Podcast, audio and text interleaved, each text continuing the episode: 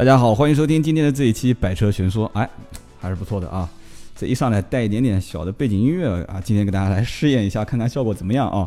因为毕竟花了钱买了这个调音台，而且又带了一点这个设备过来，所以今天我一直跟大家讲，我说我一直想音乐啊，就是做点电乐在我的节目当中。哎，今天就好声音大了一点，我再调小一点啊。哎，今天这一期呢，就是主要还是测试设备啊。很多人呢听了我上一期的节目啊，就是说。觉得好像我跟这个小芳聊天啊，好像音质还可以，但是呢，觉得这个声音太小，而且整个的聊天的时间太短。那大家觉得今天这一期的节目声音怎么样呢？啊，还是希望大家在微信上面给我留个言，或者是在这个我的这个主页上面啊，也给我留言反馈一下，就是节目的声音到底是偏大一点呢，还是偏小一点？因为节目后期是没有制作的啊，所以一般我的原声的这个声音进去之后，就直接打包就上传了。因为我说实话不是不想制作，因为我不会这个。好，那今天这一期呢啊，感觉还是有点小小的特别啊，加了一点点背景音乐。因为我听很多的网友讲说，觉得还是不要加背景音乐，因为觉得不太好。那今天这一期呢，想听听大家的意见啊，我随便找了一首歌放在后面。今天这期呢，跟大家聊什么呢？啊，主要还是聊一聊上次去杭州的经历啊。很多人说啊，说这个刀哥去杭州了，你是不是回来又要录一期啊？上一期呢是主要是调设备啊，这一期呢跟大家是可以好好聊一聊上次去杭州的一些呃经历吧。其实那天主要聊天就是昨天那一期节目啊，主要聊天聊的时间短，还有一个原因呢，是因为昨天是装宽带，就是我的小工作室要装宽带，然后当时那个人是约定好的时间应该是在两点，然后我们是等到两点他没来，然后。他又跟我约到更晚的时间，当时有点生气啊，但是也没其他的事情可以做嘛。我说那我们就聊一期节目吧。所以当时聊的过程当中，我就生怕这个装宽带的随时会敲门进来，所以我就想赶紧就趁早把它结束掉。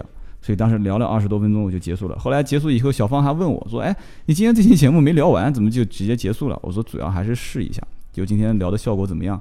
那么预约一下啊，就是。”还是一样的，南京或者周边的朋友，如果感兴趣的话，一样还是可以到我的节目这个平台上来，谈谈自己的一些用车的感受啊，或者想买一些什么样的车呀，或者车子的一些非常好玩的事情啊，相关的都可以来聊天。那今天这一期呢，还是跟大家聊杭州的事情啊。在聊之前，还是做个广告啊，之前一直没有广告啊，为什么呢？因为那个微信平台已经加满了。然后呢，跟大家还是说一下，因为新开了一个微信号 A B C 的 C 啊，A B C 的 C C 五四五八五九，大家可以加这个微信号。呃，五千个人，现在昨天一天已经加了将近小两百号了。因为之前有很多人加我原来 D 五四五八五九加不进，所以我就一个一个通知回复了。大家可以加这个 C 五四五八五九啊啊，又啰嗦了三分多钟啊。我们切入主题啊，聊一聊这个杭州之行。杭州之行呢是谈一些这个公司的事情啊，就是公事。然后呢，在杭州这个来回的路上，我确实发现，主要我们还是聊车和交通嘛。我发我发现确实太方便了啊！我们动车去杭州就花了一个多小时，呃，几乎是打了一个盹就到了啊，很方便，非常方便。到了杭州之后，发现唯一的一个感觉就是热，太热了，热的不像个样。因为南京可能，后来我回到南京之后才发现，南京其实也很热啊，只不过其实那一天正好是升温的那一天，正好是我从南京去杭州的路上。后来发现杭州的感觉跟南京还是很像的，无论是从建筑啊，呃。各方面，但是唯一给我感觉差别非常大的地方就是杭州的交通。杭州的整个交通应该讲是，怎么讲呢？就是最明显的一点就是过马路的这个行行道线啊，这个轿车就是机动车会给非机动车去让行。当时呢，我的朋友他是浙江人啊，他在杭州也待过很长时间，他跟我讲说随便走没关系的。他说即使是红灯你过。你你只要走这个红绿灯啊，这个斑马线，机动车也会过的啊，也会让的。我说这个不太好吧？我说红灯还是要等一等嘛。我说虽然说我们是一个这个看起来不太文明的人哈，但是我们还是等一下。结果呢，这个马路很宽，双向四车道，就是双向八车道。然后呢，我觉得那个红绿灯过不去，然后我就怕过不了。我说不行，等下一个红绿灯嘛。他说没关系，你走，你走到一半如果过不去，旁边那些车都会让你的。后来我发现果然是这样子哦！我忽然发现，原来南京这个城市跟 跟杭州比起来，就从这一点上来讲的话，这个差距太大了啊！确实不错，这个道路上的这种互相让行啊，就确实给我感觉还蛮感动的啊！我我在希望，真的我不晓得其他的城市是不是也是这样。呃，我真的觉得南京要是哪一天，如果每一次在斑马线上面都会有机动车让行，而且我看到很多的这个出租车司机给你朝就朝你打手势，就是让你先走。啊，确实不错，确实非常不错啊！正好我待的那个区域，我不晓得叫什么区，就是马云的那个，呃，支付宝的那栋大楼前面。就是这么一件事情。然后呢，其次就是这次感受最深的就是出租车。我们从我们从这个高铁应该是东站吧，杭州东站，然后我们坐出租车去我们去的地方，还算比较方便啊，因为它这个排队，虽然说在杭州站排队的时间非常长啊，然后在高铁站去排队上出租车之前，会有无数的这些就像黄牛司机一样会拉你啊，说你不要去排队了，这个排队时间太长了，要一个多小时。然后我们到了这个排队出租车的地方。也发现确实时间非常长，因为它那个排的这个就像一个 S 型嘛，就像个 N 型，它会绕一圈一圈又一圈。目测来看的话，估计应该一个小时可能夸张了，大概半个小时是要要的。但是呢，因为怕，因为毕竟是陌陌生的城市嘛，因为怕这个有一些其他的状况，所以呢，我就觉得还是要排队啊。结果排队的过程当中，呃，发现还好，速度也比较快，结果就顺利上车了。那么在去的。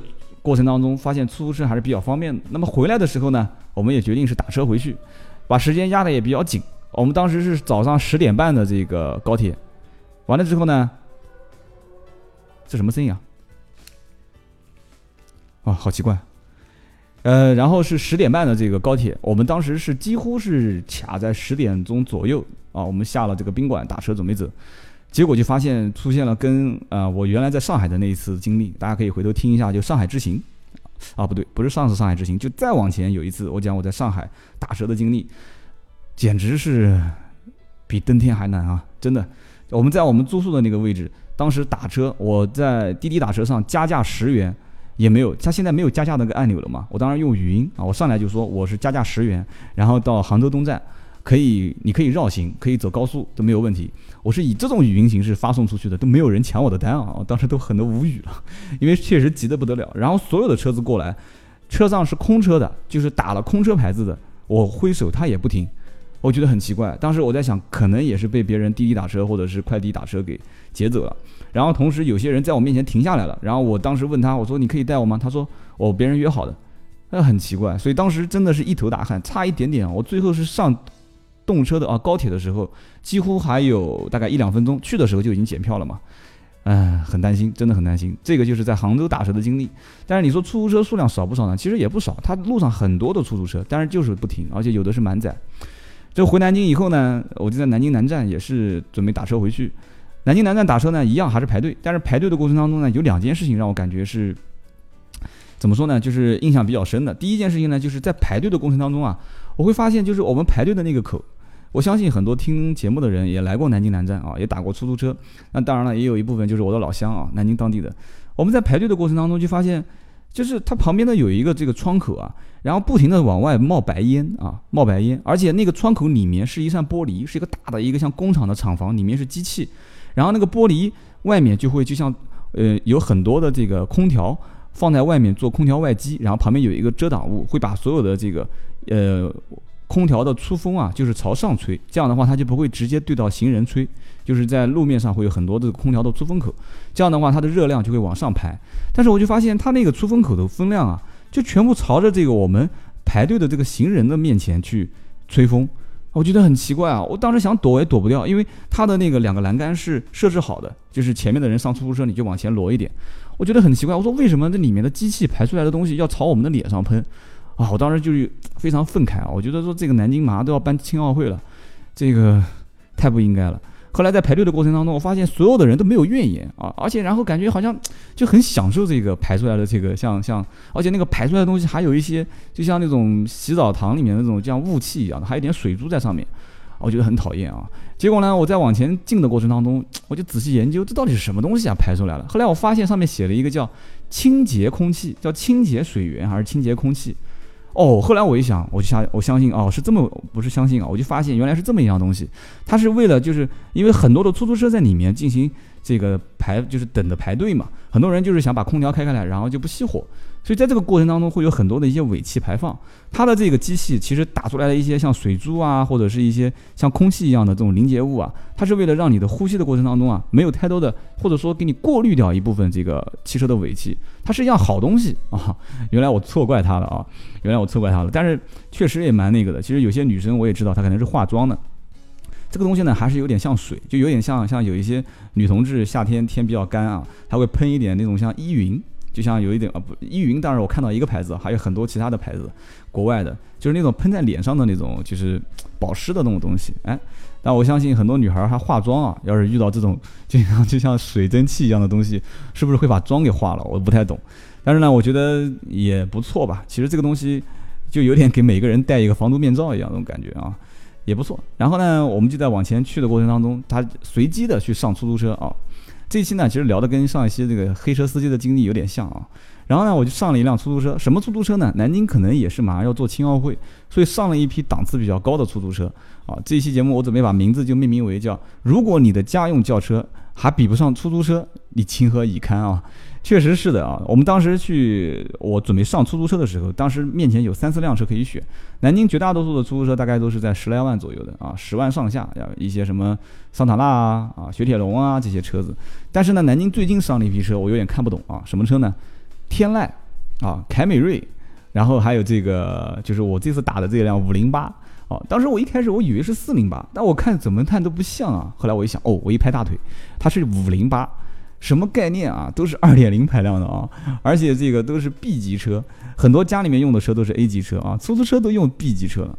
上了车之后发现啊，这个车子配置非常高。当然了，其实五零八本身它的标准配置就很高啊，铝合金轮毂，对吧？然后这个碟式刹车盘。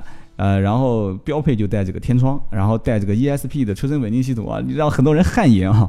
这还不算什么，最让人汗颜的就是它的空调是双区恒温空调。我的天啊！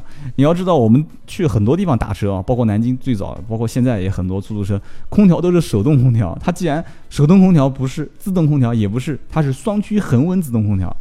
哇，很嚣张啊！然后带多功能方向盘，然后我上去之后呢，就跟出租车聊天啊，跟出租车司机聊天。我本以为他跟我聊天应该很愉快，为什么呢？因为我去的这个地方呢，可能在南京算比较偏啊，在城南，呃，在西南角。但是呢，我从南京南站可以说是一路绕城啊，一路都是绕城公路，是不会堵车的。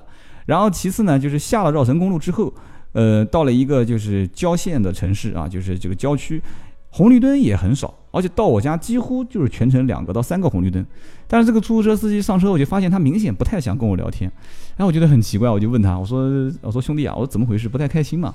他说：“那怎么办呢？”他说：“又不能拒载，还是得带你嘛。”我说：“哎，我就很奇怪，我说我的这个路线很好啊，我全程又不堵车。”他说：“兄弟，你不堵车，但是你这个地方我回来肯定是空跑啊。”啊，我说这倒也是，我说但是你可以把这个滴滴打车打开嘛，或者快滴嘛。他说打开也没有用啊。他说我太了解了，到了你那个位置，基本上开滴滴跟快滴都没有用，没有人会打车的，除非真的是踩了狗屎运了啊。有人有人会在你们那附近打车，而且你们那边公交车也比较多啊。后来我说公交车还好吧，不算多。我说就算多，公交车的班次也少，而且这么热的天，人家也肯定要打车，不坐公交车。他说你别安慰我啦，他说兄弟啊，他说我这个车基本上定下来这一趟是白跑了。后来他就跟我算了一笔账，他说这我说那你们为什么要用这个车子呢？我说你们就用一些省油的车不好吗？他说：“这个你要问公司啊，你不要问我啊，我肯定是不想开这个车啊。”然后我说：“那你是不是五零八改成了这个天然气？”他说：“我也想改，不给改啊。”他说：“他们现在用的实际上是竟然是汽油。”我的个老天，开五零八烧汽油在路上跑出租车，哇！我实在对这个敬业精神表示佩服啊！我说：“你你要是这么算一笔账，那你就不要跟我算了，我就知道了，你肯定这趟是白跑了。”其实为什么呢？很简单嘛，他从南京南站送到我家，基本上应该在十七公里左右。那么如果按照我跟他讲，我说你的油耗应该是在八毛多，他说八毛多，他说现在的油耗算下来应该是在一块钱一公里。那如果按他讲的一块钱一公里的话，那基本上我去单趟是十七块钱，然后他的我打车的费用是三十八，他大概按照你这样算的话是挣了二十二块钱啊，二十一块钱，十七十七公里十七块钱油耗嘛。就是就简单算就是二十二块钱嘛，就只按油耗来算，其他的什么磨损啊、保养费用、保险代摊费用都不算啊，包括出租车司机最头疼的就是那个租子啊，月租入租子的费用我们都不算，就算去掉油费，那就是二十二，十七块钱、三十八块钱、二十一，这二十一块钱还不能算是他的这个盈利，为什么呢？因为他去了我们小区之后把我放下来，他还得空跑。据他最夸张的一次经历，就是从我们那个小区跑到市中心二十二公里啊，不是讲真正的市中心啊，就是全程到了市中心也没有人打车，他绕了二十二公里才把第一个客户接上来。那这样算的话，他几乎就是我这趟肯定是白跑了，肯定还亏钱。所以呢，当时 我也蛮郁闷的啊。后来跟他聊了一下，我说这个呢，人呢出来创业啊，我讲我自己啊，我说包括出来做生意啊，其实都不容易啊，很多东西都是大家想象不到的。我说怎么讲呢？这个。当然想给他加点钱了，后来想想看自己经济比较拮据啊，当时是准备给他加点钱的啊。后来我想想看，算了，当然一归一，二归二吧，啊，桥归桥，路归路啊，毕竟我们也是弱势群体嘛，对吧？自己安慰一下。所以当时打了这个车的时候，我就发现，确实有的时候让我觉得也很奇怪，为什么？就是到底是为了形象呢，还是为了谋生呢，还是为了什么东西？其实用这个凯美瑞、天籁跟呃五零八来做出租车。我真不知道这个所谓的有关部门是怎么想的啊！如果有关部门想上我节目，也可以给我留言啊，你可以来说一说你的观点啊。但是目前来讲的话，出租车司机真的他接了我这个单子呢，我也心酸，他也心酸啊，我们两个人都很心酸。但是没办法，我得打车，他又不能拒载，他拒载我肯定投诉他啊。当然我从来没有投诉过出租车司机啊，讲开玩笑。所以呢，今天这期呢就讲了一下，就是我这次去杭州的啊经历，包括我这次从杭州回来的经历。主要还是跟出租车司机的一些聊天的过程，而且南京这边呢马上要办青奥会，我也知道，其实这些车子很多都是充门面的，充门面的。早几年的时候，如果我记得没有错，当时我的一个客户跟我讲，他说要把他的凯美瑞给换了，换成这个奥迪车。后来我就问他，我说为什么？他说我到这个迪拜的时候，我一下迪拜机场。当时发现满大街跑的就是他开的那个，他开的那个凯美瑞啊，而且人家是当时是凯美瑞的高配，然后跟人家聊天说你这个车当时呃就是出租车就是整个的费用是多少啊？他说呃基本上应该在折合人民币大概在七万多块钱。他当时是迪拉姆嘛，迪拜是用的迪拉姆，迪拉姆好像是当时一比六点几还是一比七点几，他当时就非常郁闷啊。他说七万多块钱的车在国内他买回来，竟然要花到二十多万，所以他当时就准备把车给卖掉了。后来我跟他讲，我说你卖了你也不是因为这个事情啊。他说我说你要是买奥迪，你在那边问一下，一辆 Q7 跟国内的一辆 A6 的价格是一样的。我说你要是这么讲的话，那你国内根本就不要用车了，因为在迪拜加一箱油的钱，跟在国内开十公里还是八公里的钱是一样的。所以当时我就跟他聊天聊着玩嘛。后来我就发现，其实国内现在很多的出租车。包括很多的大客户的一些购车，它的采购的价格确实也很便宜啊。有可能这辆天籁啊、凯美瑞或者是雅阁啊，雅阁在路上没看到，就是五零八，它可能采购的成本就七几折啊，八折不到的样子。那么对于出租车司机来讲的话，它的使用成本还是非常高的。然后我的打车成本也很高。当时我跟我老婆讲，我说我这次打车回来花了将近四十块。老婆说不可能啊，她说从南京南站打回来就二十多块钱。其实我印象中也是，南京南站打回来应该是在二十七八上下。但是这次打了三十八块钱，其实我也能理解。后来我出租车司机也告诉我的，就是这一次打车的费用，起步价应该是贵五块钱吧？好像是，是五块钱吧？哦，起步价是没有贵，但是起步价是两点五公里啊。然后呢，这个每公里是多了五毛钱，所以呢，这个就费用相应的就上来了。呃，但是坐起来相对还是比较舒服的啊。但是出租车司机讲说，这个破车开起来啊，噪音太大。啊，这个我就不讲了啊，我不是黑他，这是出租车司机讲的，不是我讲的啊。完了之后，今天这期呢就到这里啊，带了一点点小小的背景音乐，哎，大家觉得我的声音到底是大是小呢？而且整个环境的噪音怎么样？给我一些留言和评价，希望大家别觉得我别不要觉得我啰嗦啊。最后再还是做个广告啊，A B C 的 C 五四五八五九微信号可以开放了，大家可以加微信互动聊天，然后同时呢就是。我的很多朋友会过来陆陆续续录一些节目，每周三、每周六定点更新。今天这一期呢，算是加餐啊，礼拜天更新。大家还是，呃，给我点意见和反馈，谢谢，谢谢各位。今天这一期就到这里，我们下一期接着聊。